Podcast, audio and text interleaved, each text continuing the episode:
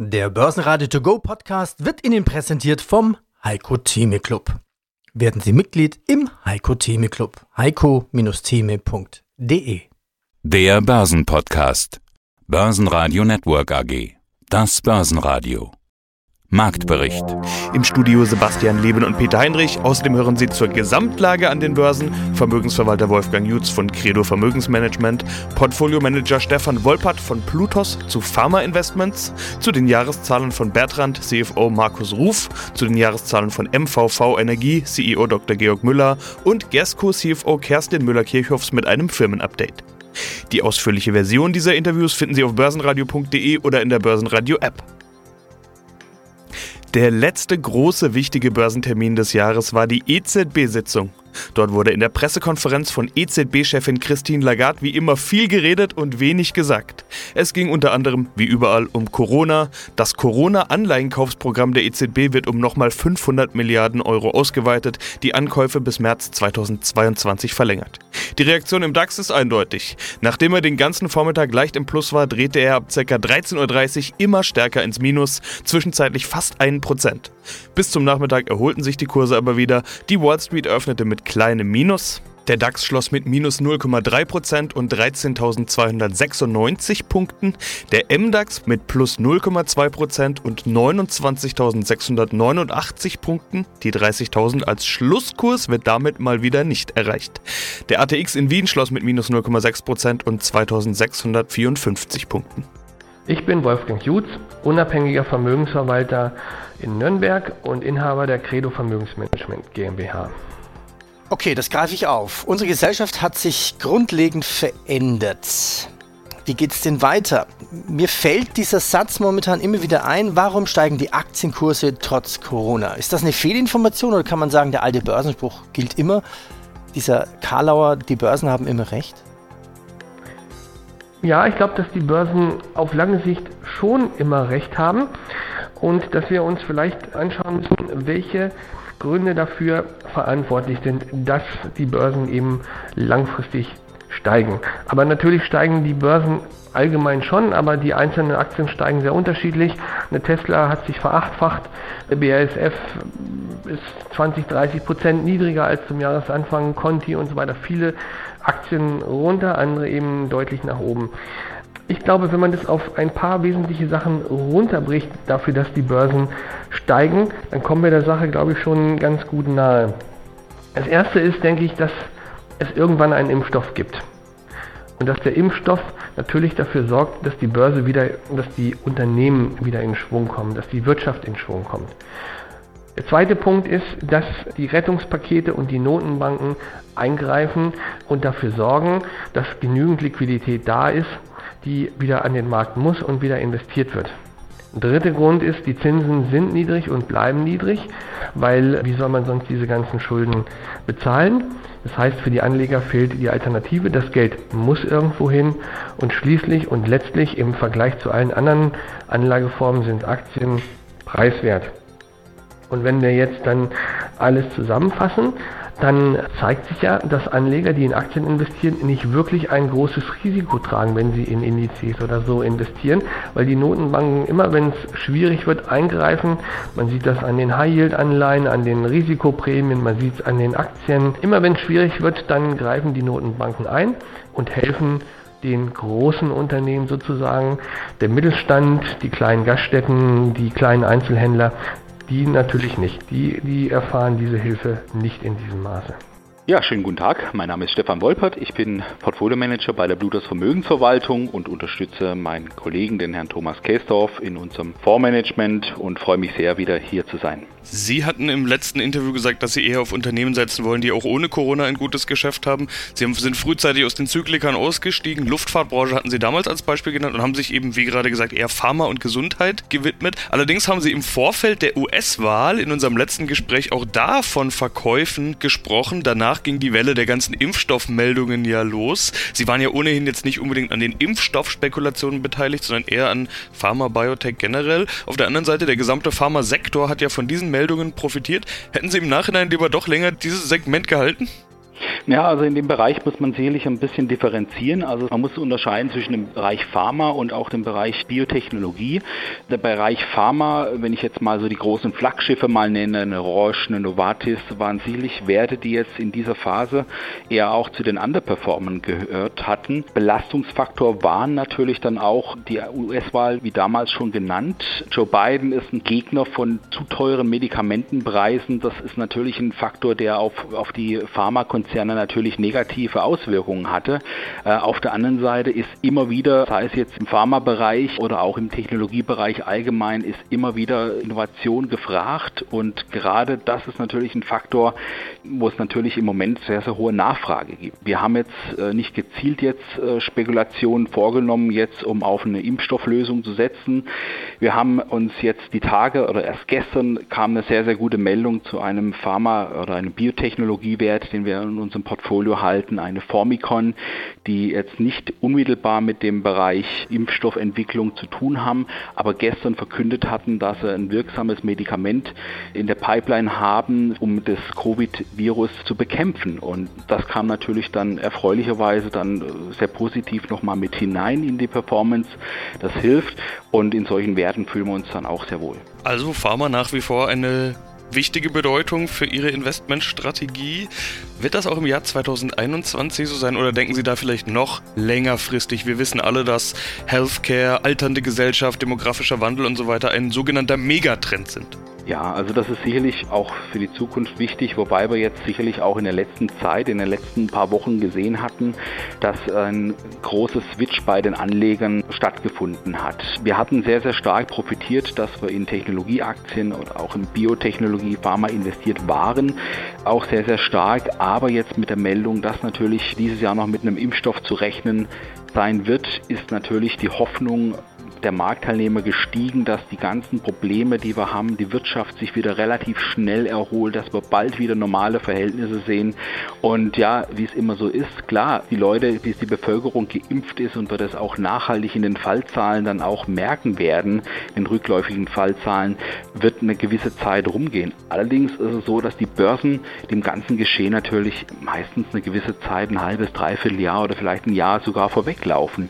Und genau das spielt die Börse im Moment. Deswegen sehen wir auch steigende Aktienmärkte, weil die Marktteilnehmer auf eine sehr, sehr schnelle Erholung der Wirtschaft und natürlich auch eine gewisse Normalität setzen. Und da war jetzt in der letzten Zeit ein sehr, sehr starker Switch, eher von den defensiven Werten weg hin zu den zyklischen und zurückgebliebenen Werten festzustellen. In New York ist die Airbnb-Aktie an die Börse gegangen. Der drittgrößte Börsengang des Jahres. Die Entwicklung war noch deutlicher als bei DoorDash am Vortag. Die Airbnb-Aktie geht 113% über Ausgabepreis in den Handel. Dieser wurde kurz vorher erst noch angehoben. Ebenfalls im Fokus ist Facebook. Dort fordert die US-Regierung, dass Facebook aufgespalten wird in das soziale Netzwerk und die beiden Apps Instagram und WhatsApp. Unter den stärksten Gewinnern im DAX war erneut Delivery Hero. Die konnten schon am Mittwoch deutlich zulegen, nach dem erfolgreichen Börsengang von US-Wettbewerber DoorDash. Auch der MDAX-Wert HelloFresh konnte deutlich steigen. Das Plus ist hier sogar zweistellig. BSF steigt nach Kaufempfehlung unter die stärksten DAX-Gewinner. Außerdem zeigen die Wohnungskonzerne Vonovia und Deutsche Wohnen nach den Vortagesverlusten eine Gegenbewegung. Unter den stärksten Verlierern sind die Autowerte VW, Daimler, BMW und Continental und Infineon, der Chiphersteller mit starkem Autogeschäft. Zahlen kommen unter anderem von Bertrand. Die sind ebenfalls stark in der Automobilbranche unterwegs. Mein Name ist Markus Ruf, ich bin Finanzvorstand der Bertrand AG.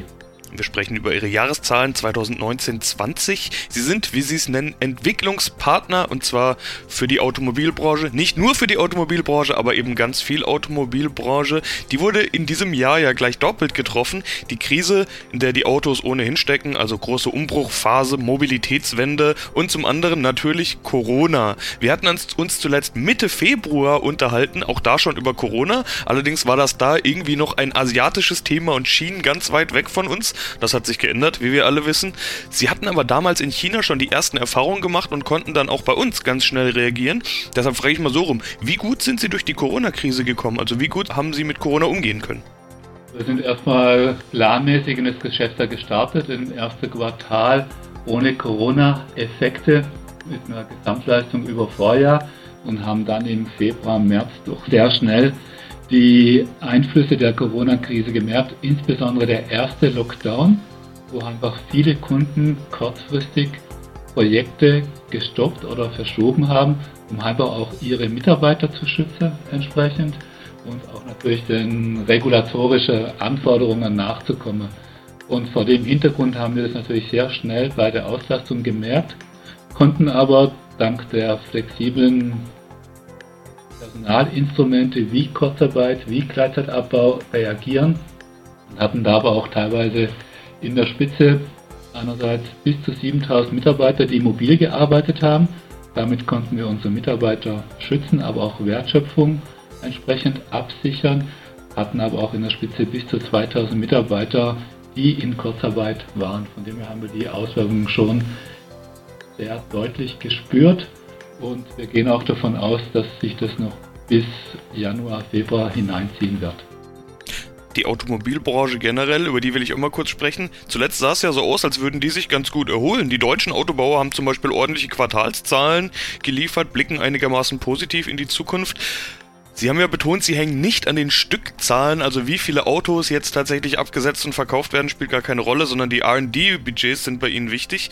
Die Autobranche, die streicht Stellen, kürzt Budgets und so weiter. Allerdings ist der Weg in Richtung Zukunft ja unumgänglich. Ich habe mich gefragt, dieser Lösungsdruck, wie Sie es genannt haben, ist das etwas, das Ihnen momentan in die Karten spielt? Also profitieren Sie von der aktuellen Situation der Autobauer? Eigentlich okayes Geschäft, aber die großen Fragezeichen in Richtung Zukunft? Oder wird auch bei Aufträgen an Sie gespart? Ich glaube, das muss man unterscheiden in kurzfristige und mittelfristige Auswirkungen.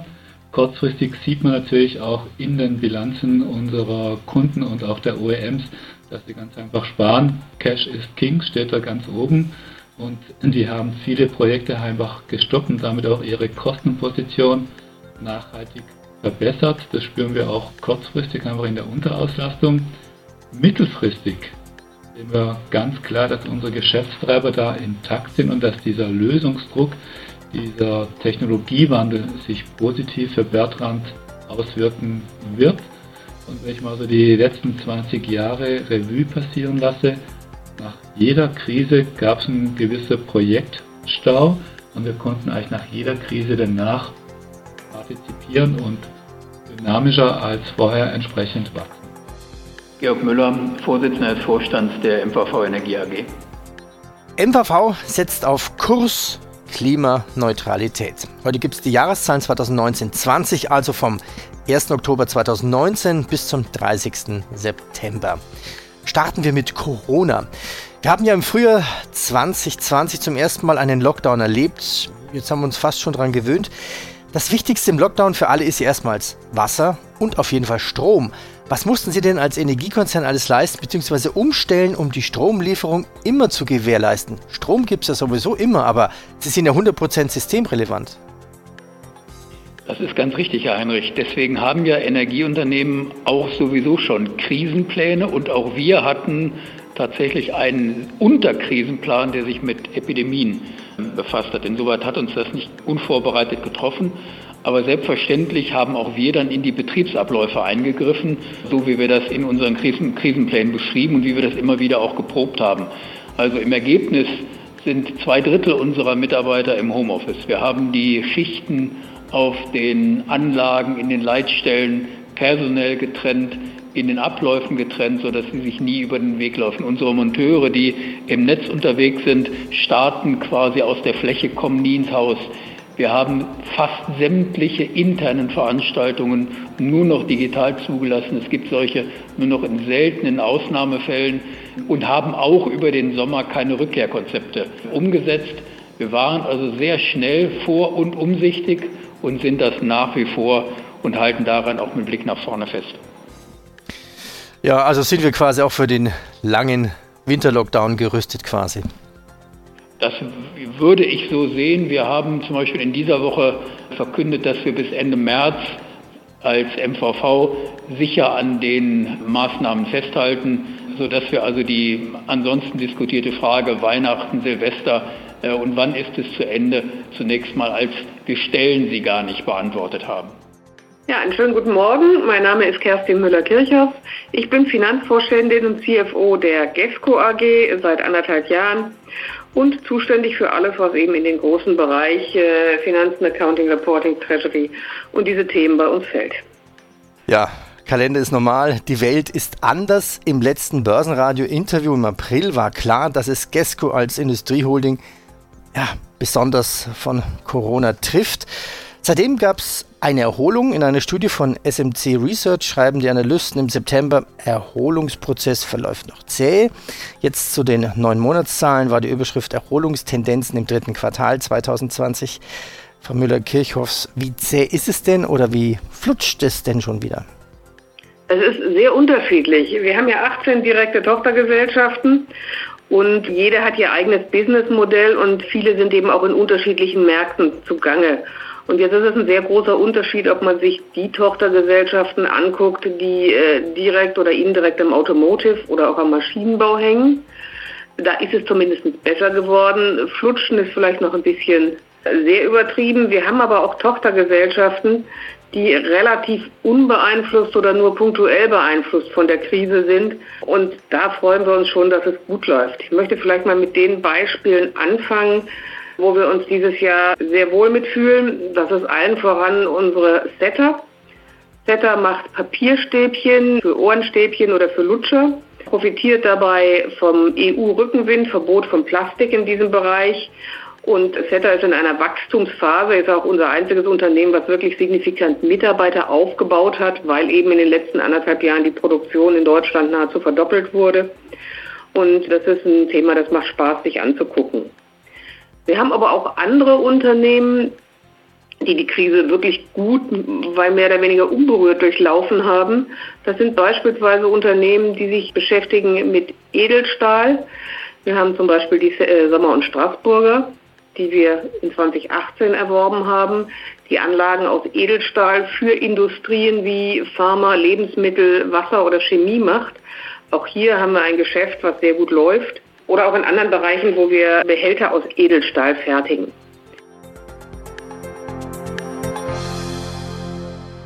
Börsenradio Network AG Marktbericht Der Börsenradio To Go Podcast wurde Ihnen präsentiert vom Heiko Theme Club. Werden Sie Mitglied im Heiko Theme Club. heiko-theme.de